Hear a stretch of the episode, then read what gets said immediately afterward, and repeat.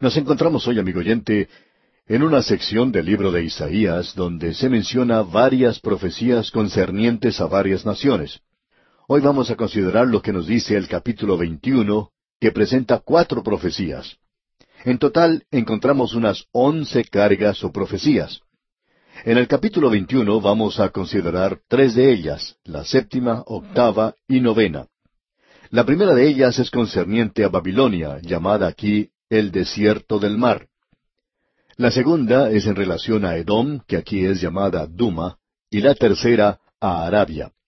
Estas tres cargas que se encuentran en este capítulo se destacan ante nosotros de una manera muy expresiva por sus símbolos. Se hacen muy claras ante nosotros. Nos damos cuenta que en aquel día en que fueron dadas estas profecías, eran cosas que no se podían confundir con ninguna otra cosa. Así es que la gente que vivía en la época de Isaías podía comprender esto perfectamente. La insignia o emblema en este capítulo quizá no sea demasiado fácil de identificar, pero lo podemos hacer claro si pasamos algún tiempo estudiando esto. Los expositores bíblicos no han estado de acuerdo, pero en la mayoría de ellos existe cierto acuerdo en lo que se dice aquí. Los podemos identificar, como ya hemos dicho, como Babilonia, Edom y Arabia. Ahora, la sección en la cual nos encontramos hoy es muy destacada. En realidad, esta sección que tenemos ante nosotros es muy sobresaliente porque nos damos cuenta que grande es la parte de la palabra de Dios que ha caído en negligencia de nuestra parte. Permítanos ilustrar esto haciendo una pregunta. ¿Cuándo fue la última oportunidad en que usted escuchó una predicación o un estudio bíblico basado en el capítulo 21 de Isaías? Tenemos la idea de que muchos de ustedes nunca han oído un mensaje así. De paso, quisiéramos pedirle que cuando usted nos escriba, nos informe de esto dejándonos saber si usted alguna vez ha escuchado un mensaje basado en este capítulo. Nos gustaría saber cuántas personas lo han oído. Este es otro pasaje de las Escrituras que nos establece cada vez más firmes en la posición que mantenemos, la cual es una posición premilenaria y pretribulacional, una interpretación dispensacional de la palabra de Dios. Esa es la única interpretación que puede satisfacer un pasaje como el que tenemos ante nosotros, es por eso que todos los otros sistemas que existen se mantienen alejados de esta porción de las Escrituras, así como también otros pasajes similares. Lo destacado aquí es que existen ciertos símbolos usados, y la gente dice, bueno, yo pensaba que ustedes creían en la interpretación literal. Sí, así es, creemos en la interpretación literal, pero cuando se utiliza el simbolismo, siempre es utilizado con cuadros de total realidad. Eso es algo importante de recordar. Algunos expositores llaman simbolismo a alguna enseñanza de la Escritura en un intento por hacerla desaparecer, como cuando un mago dice abracadabra y desaparece. Así es que no se preocupe por eso. Pero nosotros, amigo oyente, sí vamos a preocuparnos por esto ahora. No tratemos de evaporar esta sección de la Escritura. Veamos lo que nos dice este pasaje. Leamos el primer versículo de este capítulo 21 de Isaías. Profecía sobre el desierto del mar. Como torbellino del Negev, así viene del desierto, de la tierra horrenda. Observemos esto por un momento. El desierto del mar. Esa es una expresión un poco extraña. Es como decir la sequedad del agua o cuán seca es el agua. Quizá no sea muy peculiar para nosotros hoy porque tenemos hielo seco y calor frío. Hay algunas personas que se preguntan cómo podemos identificar a alguna nación con esto. Bueno, en este caso uno debe seguir leyendo para saberlo. Y en el versículo nueve de este capítulo veintiuno podemos leer lo siguiente. Y he aquí vienen hombres montados, jinetes de dos en dos. Después habló y dijo, Cayó, cayó Babilonia, y todos los ídolos de sus dioses quebrantó en tierra.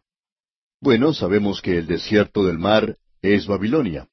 Babilonia llegó a ser un poder mundial, y aún antes de llegar a serlo, se había profetizado su caída. Ya hemos visto eso. Esa fue la primera profecía que vimos en los capítulos trece y catorce.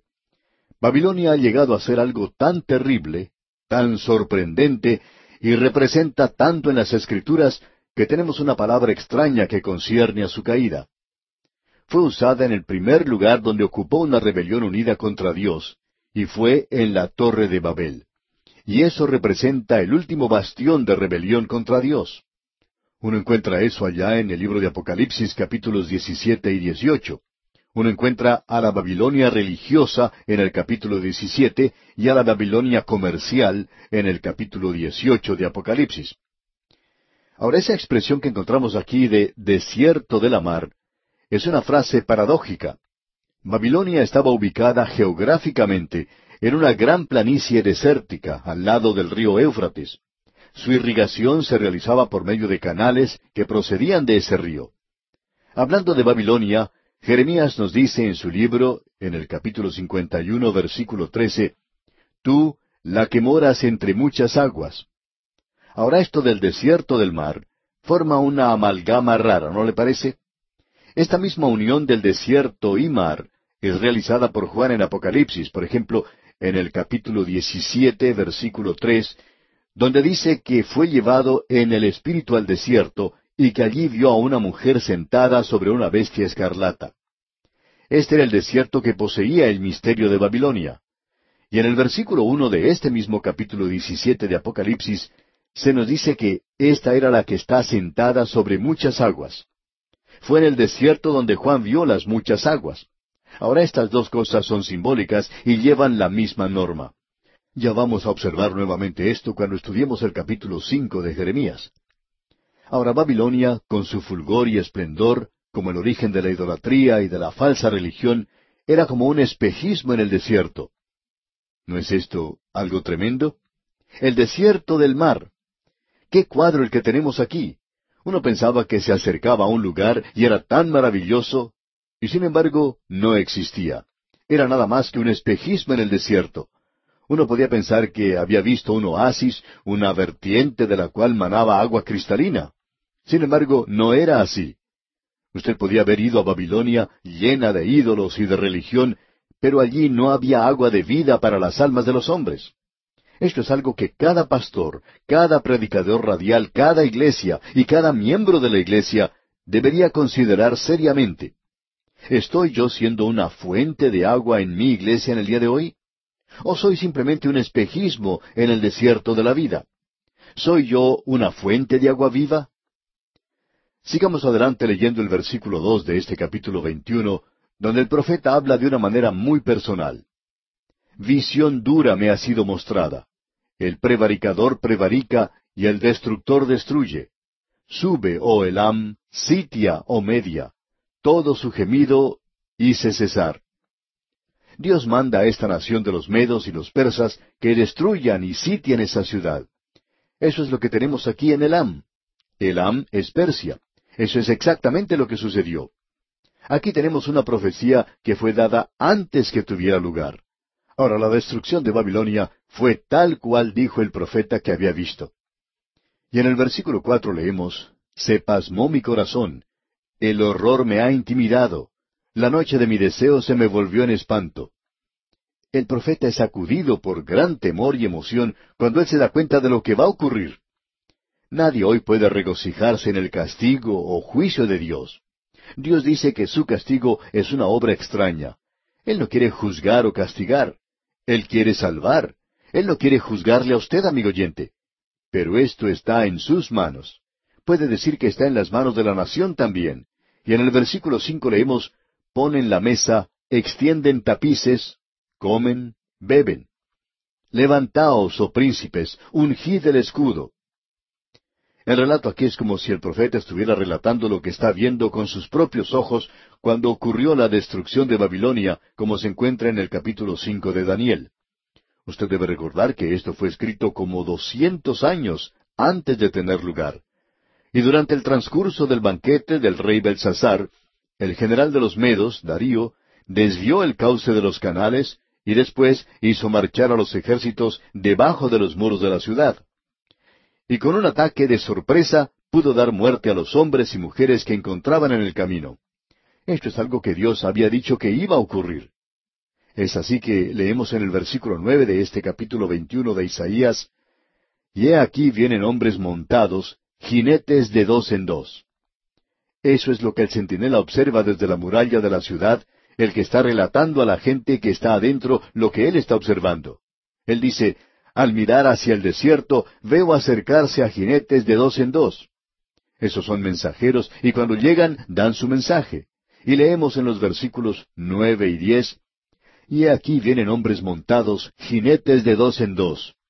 Después habló y dijo, Cayó, cayó Babilonia, y todos los ídolos de sus dioses quebrantó en tierra. Oh pueblo mío, trillado y aventado, os he dicho lo que oí de Jehová de los ejércitos, Dios de Israel. Esta es la época de la cosecha. El juicio es la hora de la cosecha, y la cosecha es la hora del juicio. Hoy hablamos acerca de los campos que están blancos para la siega. En realidad nuestro Señor dijo eso al final de la era de la ley, cuando se acercaba el juicio contra esta gente que había tenido la ley por unos mil quinientos años. Y Él dice, ha llegado la hora de la siega. Y ellos deberían salir de ese lugar. Nuestra tarea hoy es la de sembrar, y es por eso que nosotros estamos ahora presentando la palabra de Dios. Y ese es el cuadro que tenemos aquí. Ahora en el versículo once dice, Profecía sobre Duma, me dan voces de Seir, guarda, ¿qué de la noche? Guarda, ¿qué de la noche? Ahora, ¿qué quiere decir esta palabra Duma? Esa palabra es una palabra simbólica. A Isaías le gustaba realizar juegos de palabras. Ya hemos visto esto con anterioridad. Él hacía esto para presentar un mensaje, y lo hacía con el propósito de darle un mayor significado. La palabra Duma aquí significa Edom. Duma significa silencio. Esa es la intención, el propósito que tiene Isaías al usar esta palabra.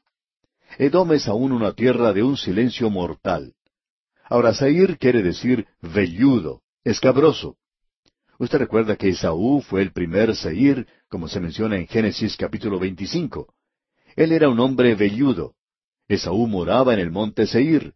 Eso lo leemos en el capítulo 36 de Génesis, versículo 8. También es una tierra que era castigada por fuertes tormentas. El silencio y las tormentas. ¡Qué juego de palabras! ¡Qué mensaje! Es obvio que lo que aquí se menciona es en cuanto a Edom. De la tierra del silencio y las tormentas se presenta esta pregunta que se repite dos veces. Guarda, ¿qué de la noche? Es decir, ¿cuánto tiempo hemos pasado en la noche? ¿Cuánto falta hasta que la gloria de Dios sea revelada y el sol de justicia se levante con sanidad en sus alas? Y leemos entonces en el versículo doce, el guarda respondió, La mañana viene y después la noche. Preguntad si queréis, preguntad. Volved, venid. La mañana y la noche ya vienen, y lo que será gloria para algunos será la perdición para otros. Lo que será vida para el pueblo de Dios será la noche para el elamita, el hombre de carne que le ha rechazado. Qué mensaje el que tenemos aquí. Luego en el versículo trece leemos, Profecía sobre Arabia. En el bosque pasaréis la noche en Arabia, oh caminantes de Dedán. No hay dificultad en identificar a Arabia, pero nuevamente debemos decir que esta es una palabra con doble significado. También puede significar el ocaso, con solo cambiar las vocales en el idioma hebreo. Tenemos que aclarar que el idioma hebreo es un idioma sin vocales, con solamente consonantes. Es necesario poner vocales en las palabras, agregarlas al idioma, y eso es lo que Maceres, los eruditos, hicieron. El hebreo es un idioma suficientemente difícil para nosotros, y lo sería mucho más aún si no tuviera esas vocales que se le agrega a las palabras. Aquí es algo muy obvio. Es el ocaso de la historia de Arabia, era mucho más tarde de lo que ellos pensaban. Ahora Arabia era la tierra de los ismaelitas. Ellas eran tribus del desierto, los árabes modernos. Es interesante notar que Dios nos habla de ellos. Y nos gustaría pasar tiempo hablando de esto, que aquí tenemos a otro hijo de Abraham, a Ismael. Y estos dos hijos de Abraham, Isaac e Ismael, nunca se pudieron llevar bien. Tampoco pueden hacerlo sus descendientes. Y nos preguntamos nosotros si Abraham pudiera mirar lo que sucede aquí en la tierra si él pensaría que ese pecado que él cometió fue un pecado pequeño. Amigo oyente, el pecado nunca cesa de obrar en la historia humana.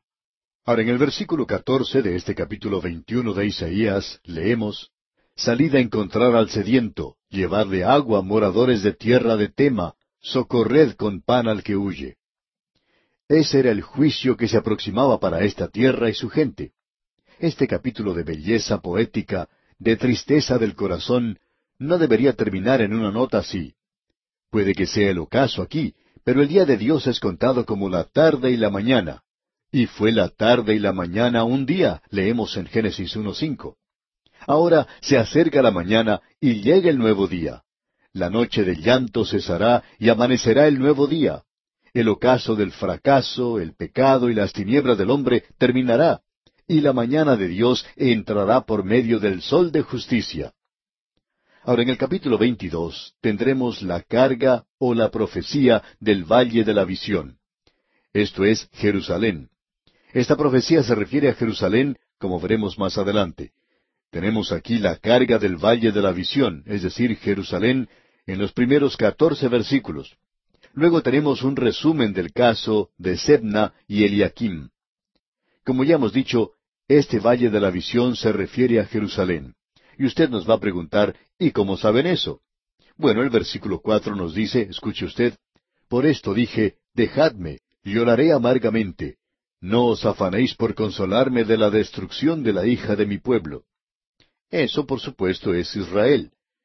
En los versículos ocho hasta la primera parte del versículo diez nos dice, Y desnudó la cubierta de Judá, y miraste en aquel día hacia la casa de armas del bosque, Visteis las brechas de la ciudad de David que se multiplicaron, y recogisteis las aguas del estanque de abajo, y contasteis las casas de Jerusalén.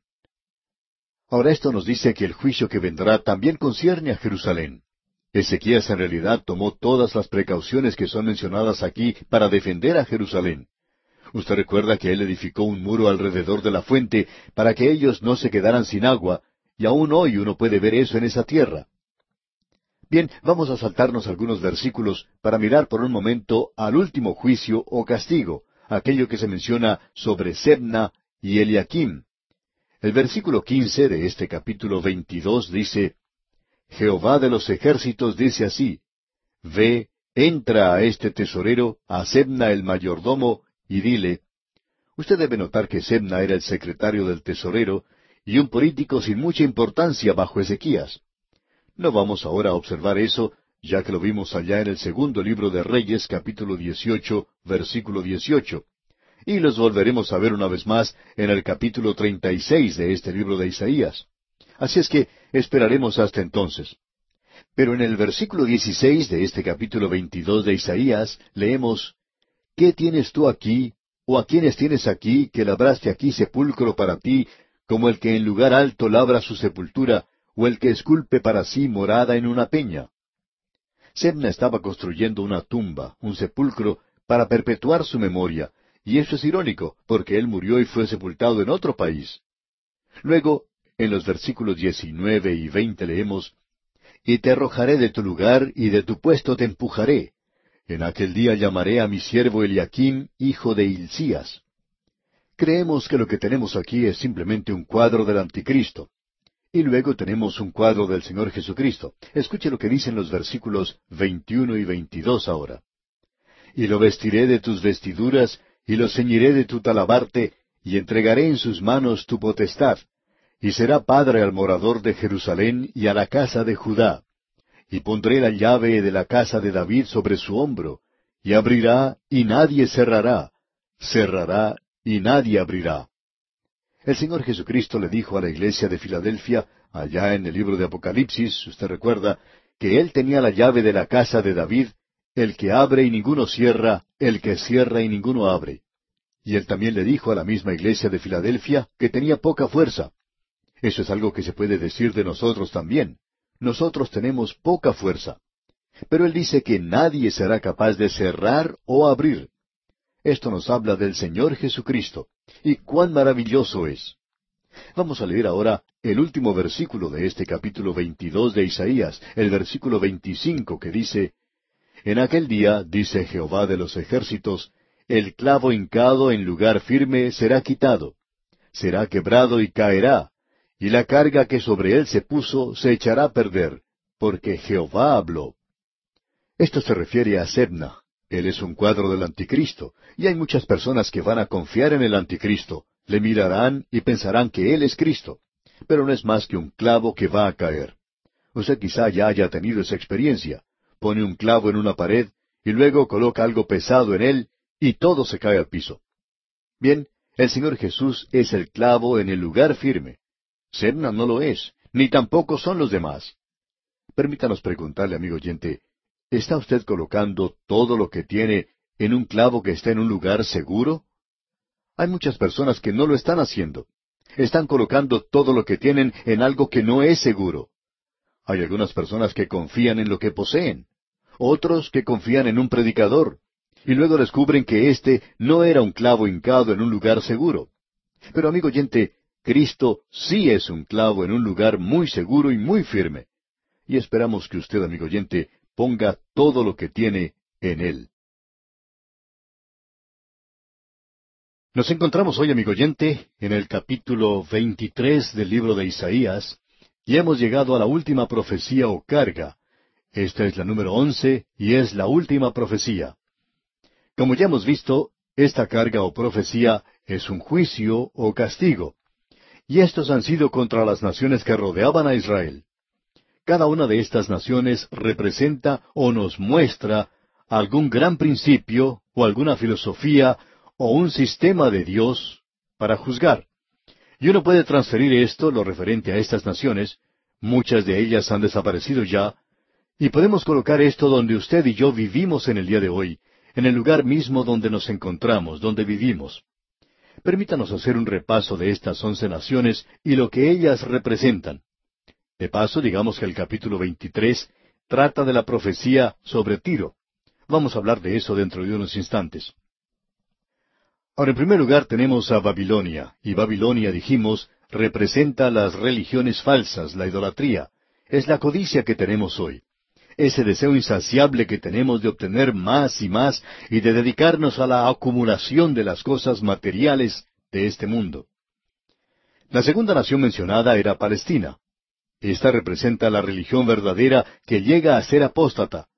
Y en el día de hoy encontramos a muchas iglesias, estas hasta repiten el credo de los apóstoles y también mencionan el Padre Nuestro.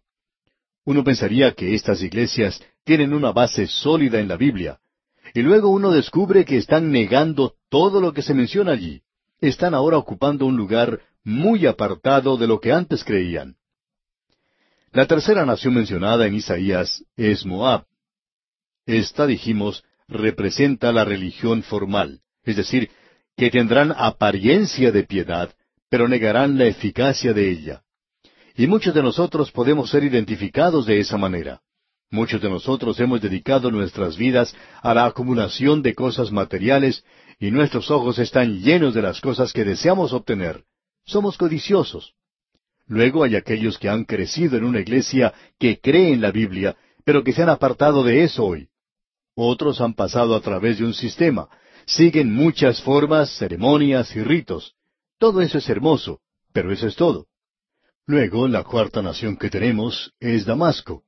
Esta representa la transigencia, y esa es la posición que ocupan la mayoría de las iglesias el día de hoy. Muchas de las iglesias llamadas fundamentales se encuentran en esa posición de transigir en el día de hoy, y gracias a Dios por aquellas que se están manteniendo firmes y verdaderas. Tenemos luego a Etiopía, la quinta nación. Ella representa las misiones. Gracias a Dios que necesitamos tomar parte en cosas como estas. Luego, Egipto es la sexta nación y representa al mundo. El apóstol Juan en su primera epístola, capítulo dos, versículo quince, nos exhorta que no amemos al mundo ni las cosas que están en el mundo. A Israel se le dijo que se mantuviera fuera de Egipto. Allí es donde comenzaron los problemas para Abraham. E Israel está teniendo problemas en esa dirección el día de hoy. Y muchos de nosotros estamos teniendo problemas con el mundo. Llegamos ahora al séptimo juicio, y ese fue el de Persia. Bueno, eso representa el lujo. Y amigo oyente, la mayoría de nosotros gusta demasiado de esto. Nos encontramos hoy en una sociedad que en gran parte le agrada vivir en la abundancia. Luego, la octava es Edom, que representa la carne. Muchos de nosotros estamos sirviendo a la carne hoy.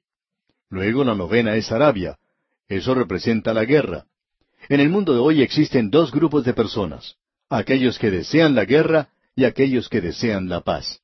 Y la única diferencia que se puede ver entre estos dos grupos, ya que ambos son del mundo, es que el grupo pro paz está dispuesto a luchar por eso. Tenemos luego a la décima nación, y esta es el Valle de la Visión. Se refería a Jerusalén, y eso representa las varias políticas religiosas.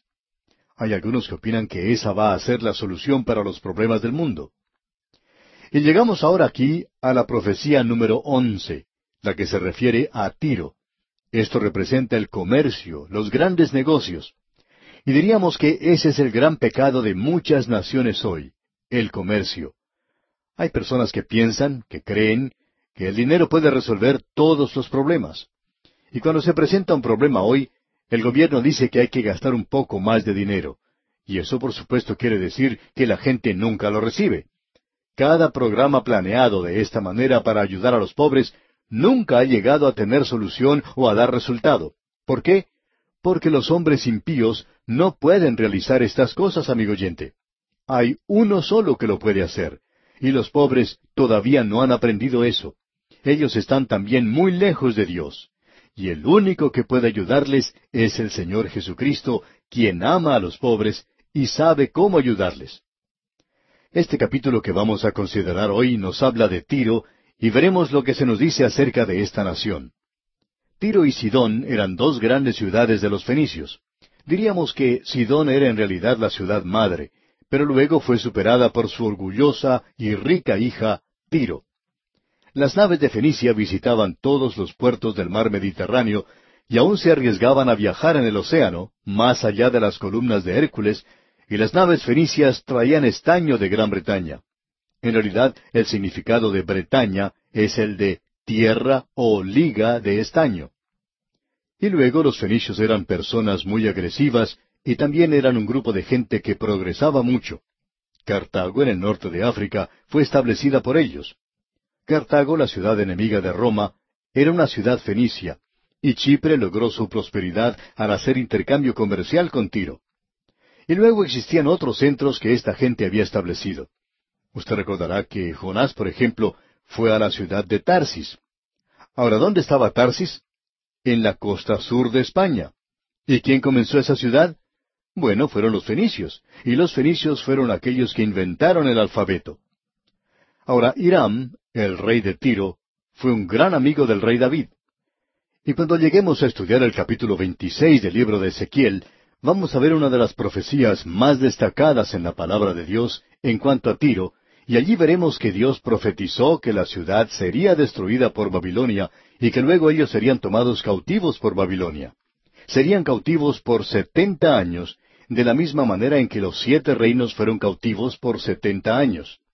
Y luego este pueblo regresó de la misma manera que lo hizo Israel, y la ciudad fue reedificada en una isla afuera de la antigua ciudad. Dios había dicho que las ruinas de Tiro iban a ser barridas completamente. ¿Y quién iba a hacer esto? Bueno, Alejandro Magno, cuando él se acercó a Tiro, no iba a luchar contra Tiro con naves, aun cuando él tenía excelentes navíos. Así es que él construyó como un arrecife, como una calzada empedrada en ese lugar, y para construirla no utilizó piedras, sino que utilizó los restos de la ciudad. Alejandro Magno utilizó las ruinas de la ciudad antigua de Tiro para construir esa calzada.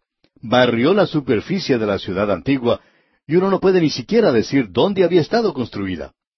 Todo eso se encuentra ahora en esa calzada que él construyó, digamos de paso. Alejandro Magno, pues, tomó la ciudad y cumplió literalmente lo que Dios dijo, lo que Dios dijo que había de hacerse. Dios dijo allá en Ezequiel capítulo 26 versículo 14, Y te pondré como una peña lisa, tendedero de redes serás, y nunca más serás edificada, porque yo Jehová he hablado, dice Jehová el Señor. Cerca de ese lugar se encuentra una pequeña ciudad turca, pero este lugar, Tiro, aún se encuentra en ruinas. Amigo ateo, ¿quiere usted que la palabra de Dios esté equivocada? Le llamo amigo porque usted es un candidato para la salvación, y quiero decirle que no se ponga en una esquina a decir que usted no cree en Dios, sino que procure más bien probar su palabra vaya a ese lugar en el día de hoy y trate de reedificar la ciudad de Tiro. Estamos muy interesados en decirle esto a usted, amigo ateo, porque esto ya ha sido intentado antes. En realidad, allí se encuentra una ciudad ya lista, una ciudad pincelada en la montaña misma, llamada Petra, y Dios dijo que no iba a ser habitada jamás. Esa ciudad está lista en ese lugar. Todo lo que uno tiene que hacer es pasarse a ese lugar y comenzar una colonia. Pero no lo haga, ya alguien ha tratado de hacerlo. Un incrédulo alemán llegó a ese lugar con una colonia y esa gente permaneció allí por un tiempo, pero no se encuentran allí hoy, porque Dios dijo que no iba a ser poblada jamás. Ahora, esta es la ciudad que estamos observando en el día de hoy. En los primeros nueve versículos de este capítulo 23, tenemos la responsabilidad por la destrucción de Tiro. ¿Quién es responsable? Y aquí descubrimos que es una responsabilidad divina, es el Señor de los ejércitos. Luego también tenemos la responsabilidad humana para la destrucción de Tiro, y eso le cayó a los caldeos. Lo interesante de notar aquí es que Tiro será recuperada en los últimos días, y entonces será reedificada.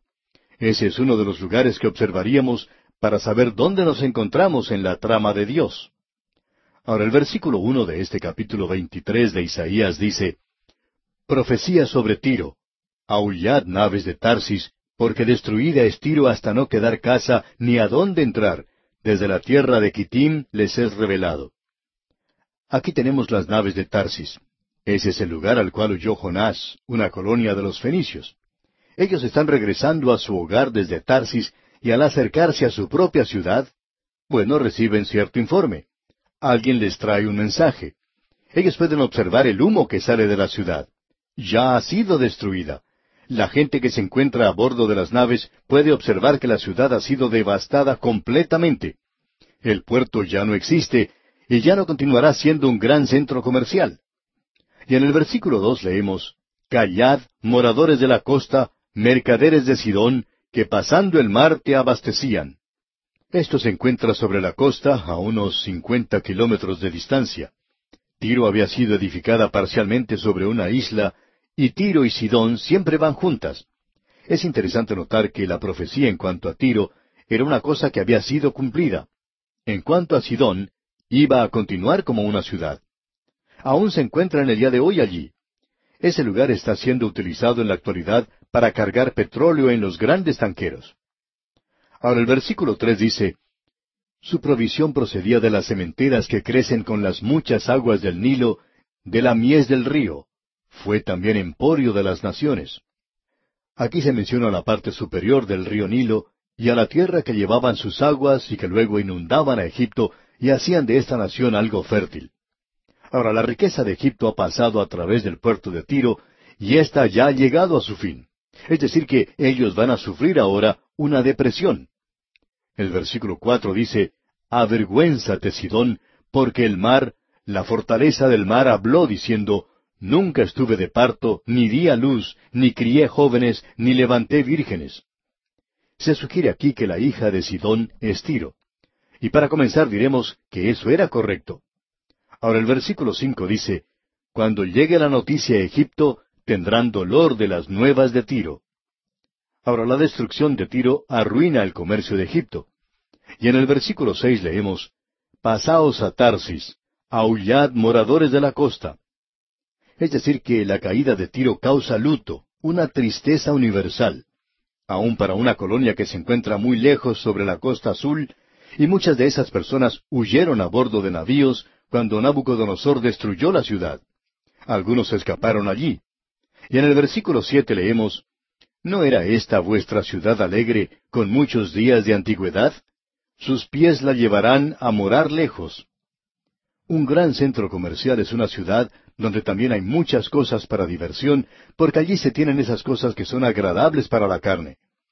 A los habitantes de Tiro se les sugiere que huyan lo más lejos posible, porque esa ciudad tan alegre ha llegado a su fin. Y en el versículo ocho leemos, ¿Quién decretó esto sobre Tiro, la que repartía coronas, cuyos negociantes eran príncipes, cuyos mercaderes eran los nobles de la tierra?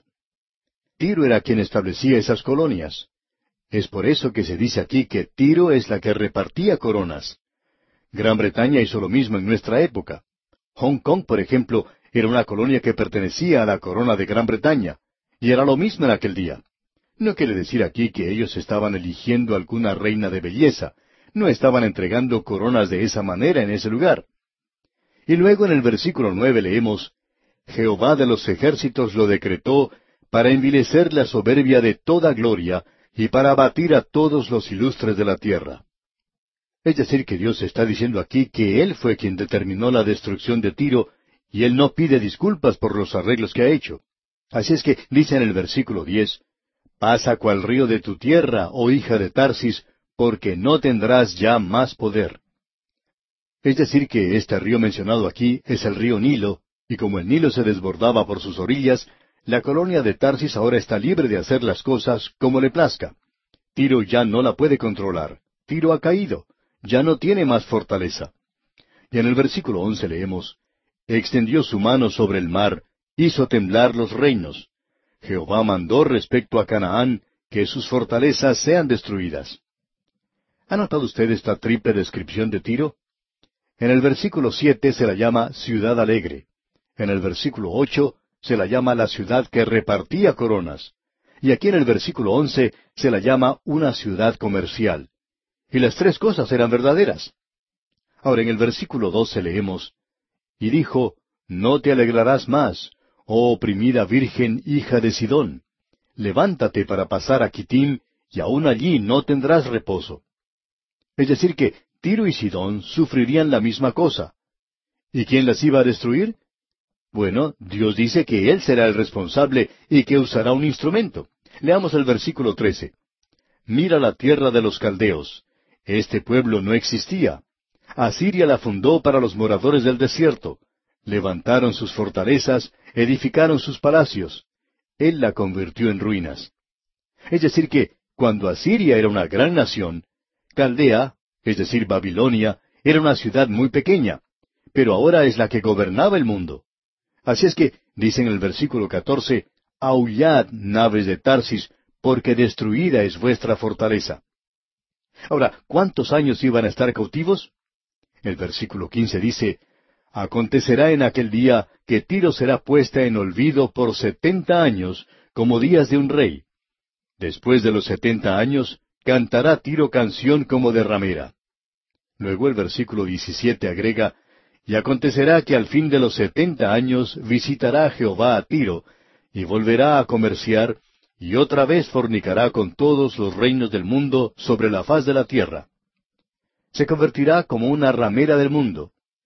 Y así es como Dios habla de los grandes centros comerciales. Ahora, en la primera parte del versículo 18 dice, Pero sus negocios y ganancias serán consagrados a Jehová. Y avanzamos ahora a través de las edades y llegamos a los últimos días, a la época de la gran tribulación, cuando Tiro volverá a ser una gran ciudad y entrará al milenio, porque sus ganancias serán para los que estuvieren delante de Jehová, dice aquí. Es decir, que ahora todo está dedicado para el Señor. Qué cuadro el que tenemos aquí, amigo oyente. Ahora, en el capítulo 24 de Isaías se finaliza el juicio contra las naciones. Ahora todo ha sido consumado y todo se concentra en un punto, en la gran tribulación al fin de las edades, después que la iglesia haya sido quitada. Es necesario, por tanto, que tengamos presente el cuadro de las divisiones principales de Isaías, las cuales hemos mencionado en nuestros bosquejos al comienzo, ya que tenemos en los capítulos uno al treinta y cinco el tema del juicio. Todo esto ha ido en aumento como una avalancha de nación a nación, y ahora llegamos al período de la gran tribulación. En los capítulos trece al veintitrés vimos los juicios de Dios contra las naciones que rodeaban a Israel. Ahora del capítulo 24 al 35 tenemos una nueva sección. Vemos que el juicio es aún supremo, pero en los próximos capítulos de esta sección veremos que se refiere completamente al futuro. Hemos llamado a los próximos capítulos que tenemos ante nosotros el pequeño Apocalipsis, tal cual tenemos en el libro de Apocalipsis la revelación. Vamos a señalar los puntos que tenemos aquí que son sobresalientes. Tenemos aquí la gran tribulación y el juicio mundial de parte de Dios. El primer versículo del capítulo 24 dice, He aquí que Jehová vacía la tierra y la desnuda y trastorna su faz y hace esparcir a sus moradores. La palabra tierra en este versículo viene de la palabra hebrea aretzen, que algunos consideran se refiere solamente a la tierra de Israel, otros al mundo entero. Creemos que en realidad esa palabra tiene un doble significado, y que nos habla de la tierra y del juicio que se acerca en la gran tribulación. Dios juzgará no solo la tierra, sino el mundo entero durante ese período. Notamos en los versículos trece al quince de este capítulo veinticuatro que los santos de la tribulación son guardados a través del período de la gran tribulación. Vemos en esos versículos lo siguiente. Leamos los versículos trece al quince. Porque así será en medio de la tierra, en medio de los pueblos, como olivo sacudido, como rebuscos después de la vendimia. Estos alzarán su voz, cantarán gozosos por la grandeza de Jehová. Desde el mar darán voces. Glorificad por esto a Jehová en los valles. En las orillas del mar se ha nombrado Jehová, Dios de Israel. Es decir, que el remanente será pequeño y que ellos elevarán sus voces para glorificar a Dios. Bien, amigo oyente, vamos a dejar esto aquí por hoy, en este punto en particular, y continuaremos Dios mediante en nuestro próximo programa. Le sugerimos leer los versículos restantes de este capítulo 24 de Isaías, que será de gran ayuda para nuestro próximo estudio. Continuamos hoy con el capítulo 24 de Isaías, y vamos a ver lo que nos dicen los versículos 14 en adelante. Nos encontramos en una sección donde hemos visto los juicios de Dios. Todo esto concluirá en este juicio final que se está aproximando sobre esta tierra, el cual el Señor Jesucristo mismo ha llamado el período de la gran tribulación. Delitzsch y Jennings piensan que todo esto está resumido en este juicio final cuando llegue sobre este mundo el juicio de parte de Dios. Así es que en los versículos uno al doce de este capítulo veinticuatro encontramos que la gran tribulación es un juicio de parte de Dios que abarca a todo el mundo. Ya hemos visto eso. Leímos al comenzar este capítulo en el versículo uno He aquí que Jehová vacía la tierra y la desnuda, y trastorna su faz, y hace esparcir a sus moradores. Es casi la condición en la que se encuentra hoy, y por cierto que este no es el período de la gran tribulación. Ahora, la segunda cosa que se menciona es que los santos de la tribulación serán guardados a través del período de la gran tribulación. Eso comenzó en los versículos trece hasta el quince, y hasta allí fue donde estudiamos en nuestro programa anterior. Y se nos dice allí que en ese período esta gente va a poder cantar alabanzas a Dios. En los versículos catorce y quince, pues leemos, Estos alzarán su voz, cantarán gozosos por la grandeza de Jehová. Desde el mar darán voces. Glorificad por esto a Jehová en los valles, en las orillas del mar sea nombrado Jehová, Dios de Israel. Así es que habrá un remanente en aquel tiempo que será Israel, y también procederán de las orillas del mar. Eso incluirá a todo el mundo, por supuesto. Y llegamos ahora a la tercera división. La gran tribulación es un período de tiempo de sufrimiento universal sin comparación. Y en el versículo 16 de este capítulo 24 de Isaías leemos, De lo postrero de la tierra oímos cánticos, gloria al justo.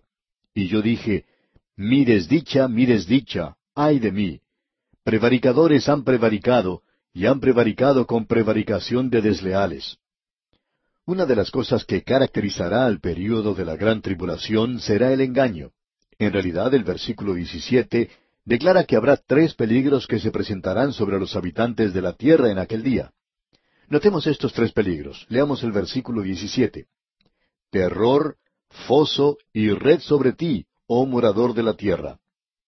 El terror en aquel día es uno de ellos. No hay cómo librarse del terror aquí. Es interesante notar que en el Pacto del Atlántico, realizado entre Winston Churchill y el presidente Roosevelt de los Estados Unidos, ellos dijeron que una de las cosas que buscaban como resultado de ese pacto era el de librar al mundo del temor y el terror. Bueno, ¿qué podemos decir acerca de esto en el día de hoy?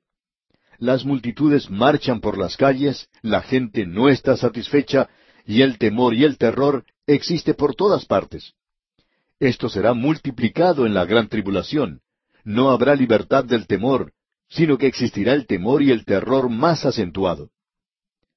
Ahora el foso se refiere al peligro de muerte. Suspendida de un hilo sobre este mundo existe la bomba atómica. Y ese pequeño átomo nos habla de una muerte terrible, muerte aún para la población del mundo. Dios dice que eso no ocurrirá porque Él no lo permitirá. El Señor Jesucristo dijo, Y si aquellos días no fuesen acortados, nadie sería salvo, mas por causa de los escogidos, aquellos días serán acortados. Él va a acortar esos días. Luego, el tercer peligro es la red, y ese es el engaño. Usted recuerda que el Señor Jesucristo comenzó su discurso en el Monte de los Olivos diciendo cosas que son muy apropiadas para el período de la gran tribulación. Él dijo, Mirad que nadie os engañe, allá en Mateo 24:4. Esa es una época cuando el mundo será llevado a creer que ya están entrando en el milenio. Uno tiene esa impresión en el día de hoy, ¿verdad? Algunos de los grandes líderes mundiales dicen que van a traer el milenio. Bueno, lo único que lograrán traer no es otra cosa sino el período de la gran tribulación. Eso es lo que hará, por supuesto, el anticristo. Pero el mundo creerá que están entrando en el período del milenio. Sin embargo, no es así, sino que estarán entrando en el período de la gran tribulación. El engaño. Esa es una de las cosas que caracteriza al anticristo. Él es el gran engañador. Después de todo, eso es lo que su padre es, Satanás. ¿Y cuántas personas hoy están siendo engañadas? Están siendo engañadas en cuanto a la vida en el día de hoy. ¿Cuántas personas están pensando siquiera acerca de la eternidad? Solo piensan en las cosas de aquí y de ahora. Y hoy encontramos que aún la ciencia, esa gran organización, está rechazando por primera vez el relato de la creación. No quieren saber nada acerca de eso. Este es un día de mucha decepción y engaño. Uno puede ser engañado hoy por la ciencia. Uno puede ser engañado hoy por los políticos. Puede ser engañado por los militares. Y uno puede ser engañado también por toda esa clase de protestas que se presentan por ahí. La única ayuda que uno puede encontrar hoy es volviéndose hacia el Señor Jesucristo. Él ha sido hecho sabiduría para nosotros. Y Él, amigo oyente, es la única esperanza. Pero en aquel día, la gente en realidad va a creer todas estas cosas engañosas. Amigo oyente, el anticristo podrá observar esas cosas y decir para sí mismo, en cuanto al mundo, Ah, ingenuos. Amigo oyente, el diablo, Satanás, desde hace mucho tiempo ha dicho que la raza humana está formada por un grupo de necios. Y eso es en realidad lo que somos, a no ser que nos volvamos a Cristo. Ahora el versículo 18 de este capítulo 24 de Isaías dice, Y acontecerá que el que huyere de la voz del terror caerá en el foso, y el que saliere de en medio del foso será preso en la red, porque de lo alto se abrirán ventanas y temblarán los cimientos de la tierra. Algunos piensan que podrán librarse del temor y del terror, pero luego van a descubrir que están muertos. Puede que salgan de ese foso y pueden decir, yo no estoy atemorizado, pero entonces les ocurrirá que caen y no se van a levantar más. Amigo oyente, aquellos que no caen en el foso se quedan atrapados en la red. El libro de Apocalipsis nos dice que una cuarta parte de la población va a ser quitada de una vez en el gran juicio.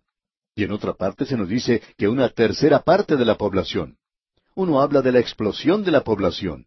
Esa explosión va a reducir la población en aquel día.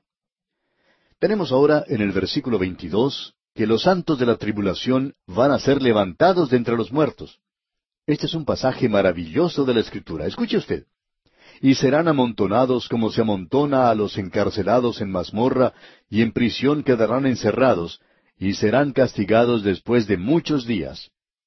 Después de muchos días, aquí, quiere decir que ellos irán a la muerte, y que luego serán resucitados de los muertos. Creemos que lo que aquí tenemos es que los santos de la tribulación son parte de la primera resurrección. Ellos van a ser resucitados de entre los muertos. No encontramos mucho tiempo para hacerlo ahora, pero sugerimos que usted lea ya en Apocalipsis capítulo 20, versículos cuatro y seis. La realidad aquí es que esto va a finalizar con la llegada del Rey. Ahora el versículo 23, el versículo final de este capítulo 24 dice, La luna se avergonzará y el sol se confundirá, cuando Jehová de los ejércitos reine en el monte de Sión y en Jerusalén, y delante de sus ancianos sea glorioso. Aún la naturaleza va a responder al rey cuando éste venga a reinar. Él es el único que puede poner fin a este período conocido como el período de la gran tribulación. Llegamos ahora al capítulo 25. Y aquí tenemos el reino.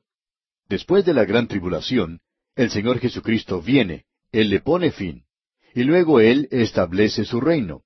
Y este capítulo nos lleva a la era del reino. De eso es de lo que trata el Antiguo Testamento. Aquí llega el rey, y luego tendremos el reino de los cielos sobre esta tierra. Eso es lo que quería decir Juan el Bautista cuando comenzó su ministerio y dijo, Arrepentíos, porque el reino de los cielos se ha acercado. El Señor Jesucristo usó también ese mensaje cuando dijo, Arrepentíos, porque el reino de los cielos se ha acercado. Nosotros sabemos que nuestro Señor fue rechazado como rey. Usted dice, bueno, uno no puede tener un reino sin un rey. Es decir, que cuando ellos rechazaron al rey, ya no hay reino. Y entonces él podía decir en forma personal, privada, Venid a mí todos los que estáis trabajados y cargados, y yo os haré descansar. Y esa invitación, amigo oyente, todavía está vigente. Ese es un mensaje que debe ser enviado a todas las personas hoy, para que ellos puedan ejercitar su libre voluntad. Amigo oyente, Usted está haciendo una decisión hoy, sea que lo sepa o no lo sepa, créalo o no lo crea, usted o bien hace una decisión por él o le rechaza. Usted dice, bueno, a mí no me van a agarrar con eso, yo no voy a hacer una decisión. Yo no le aceptaré, pero tampoco le rechazaré. Ah, ¿no? Amigo oyente, escuche lo que él dice. El que no es conmigo, contra mí es. Usted tiene que hacer una decisión. No hay tal cosa como un punto medio o un punto neutral. Llegamos pues ahora al capítulo 25. Este es un capítulo maravilloso. Es un cántico, un cántico que tiene tres estrofas.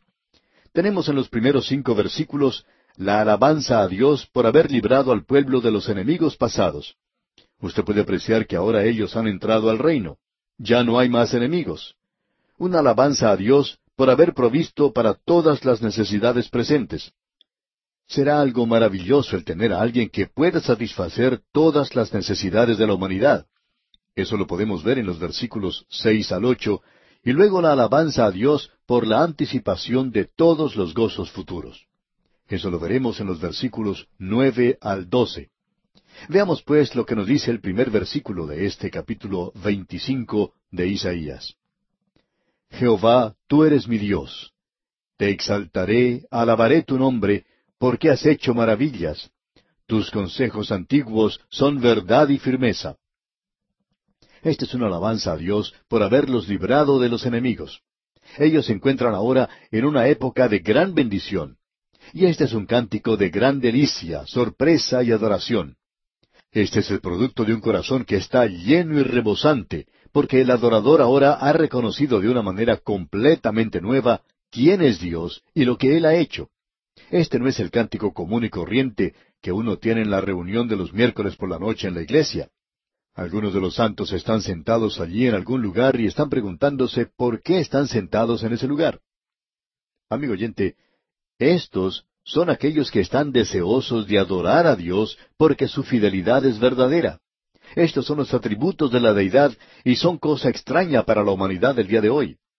La escritura nos dice, Así ha dicho Jehová, maldito el varón que confía en el hombre y pone carne por su brazo y su corazón se aparta de Jehová.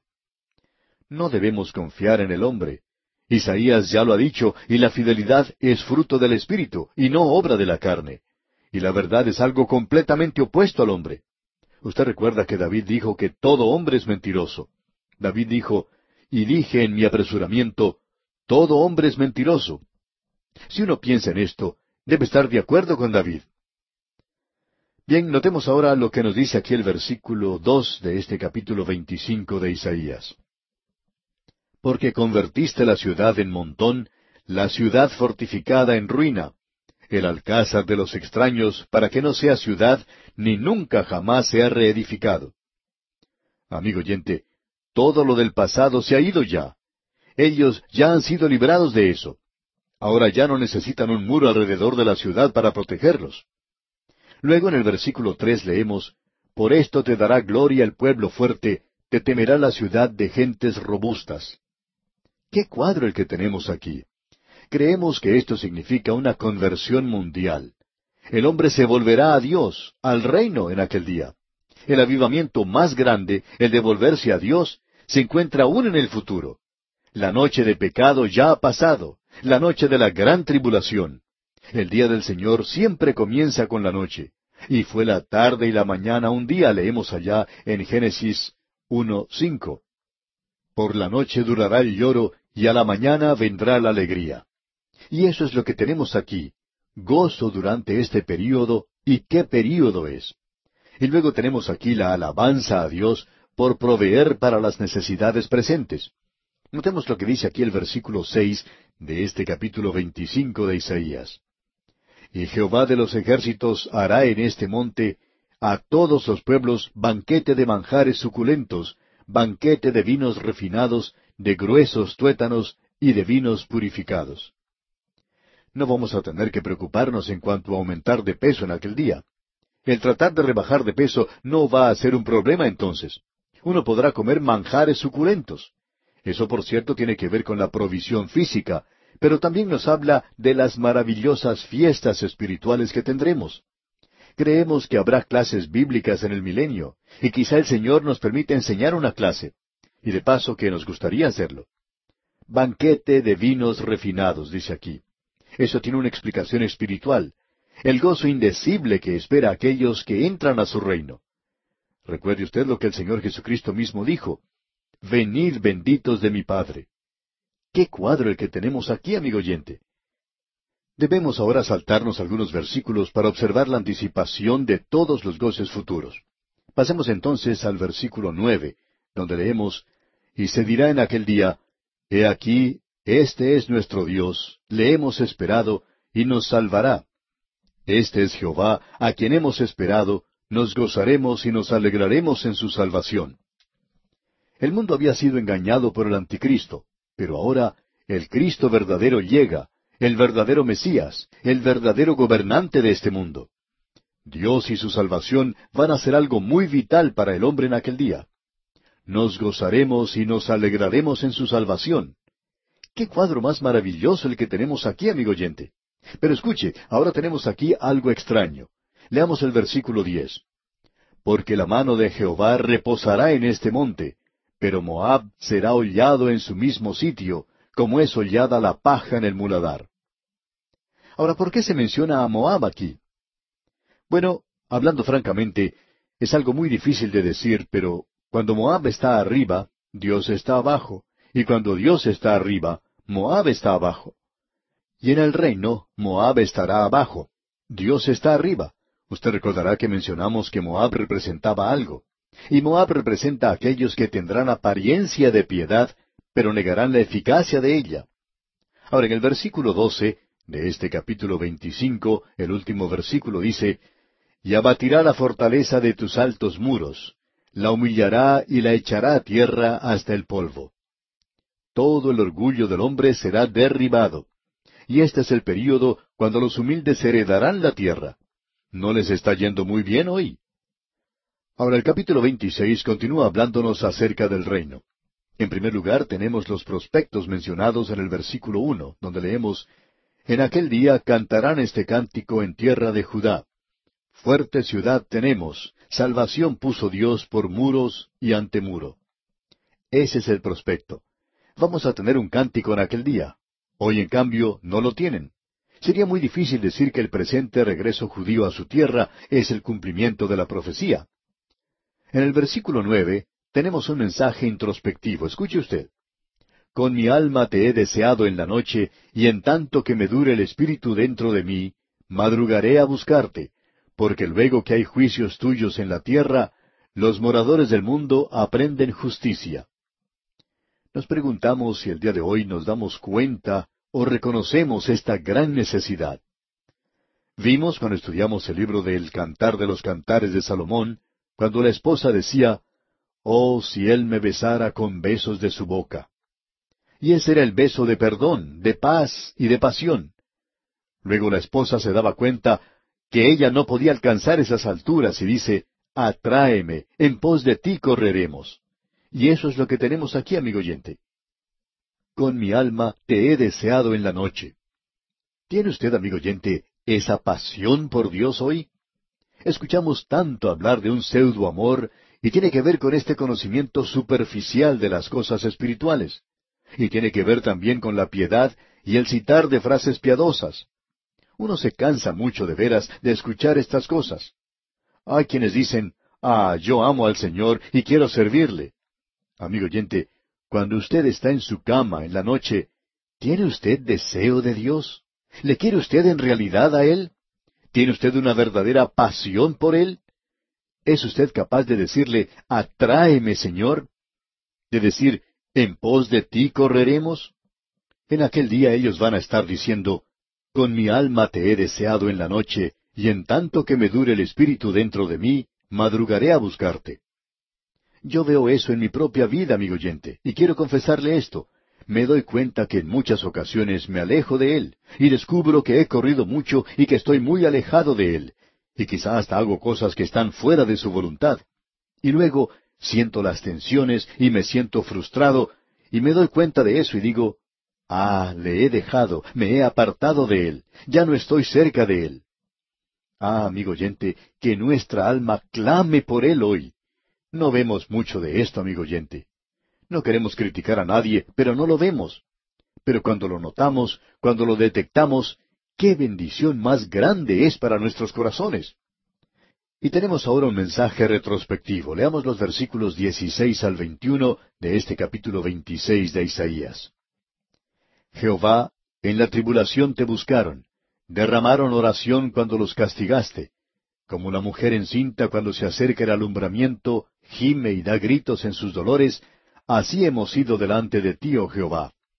Concebimos, tuvimos dolores de parto, dimos a luz viento, ninguna liberación hicimos en la tierra, ni cayeron los moradores del mundo. Tus muertos vivirán, sus cadáveres resucitarán. Despertad y cantad, moradores del polvo, porque tu rocío es cual rocío de hortalizas, y la tierra dará sus muertos. Anda, pueblo mío, entra en tus aposentos, cierra tras ti tus puertas, escóndete un poquito, por un momento, en tanto que pasa la indignación. Porque he aquí que Jehová sale de su lugar para castigar al morador de la tierra por su maldad contra él, y la tierra descubrirá la sangre derramada sobre ella, y no encubrirá ya más a sus muertos. Esto mira el pasado. Representa el cuadro de una mujer que va a dar a luz. Ellos miran más allá del pasado. La gran tribulación fue como el dar a luz. Y en el día de hoy, ese sufrimiento que tiene usted, que puede darle dolores como de parto, puede dar a luz algo que valga la pena, o puede ser simplemente viento. Y tememos que muchos de nosotros estemos sufriendo hoy por nada porque no estamos viendo que las cosas obren para la gloria de Dios. Estamos hablando ahora acerca del milenio, pero algunos de nosotros podríamos estar viviendo en ese estado del milenio en el día de hoy si solo le buscáramos temprano. Vamos a dejar esto aquí por hoy, amigo oyente, y comenzaremos, Dios mediante, en nuestro próximo programa con el capítulo 27.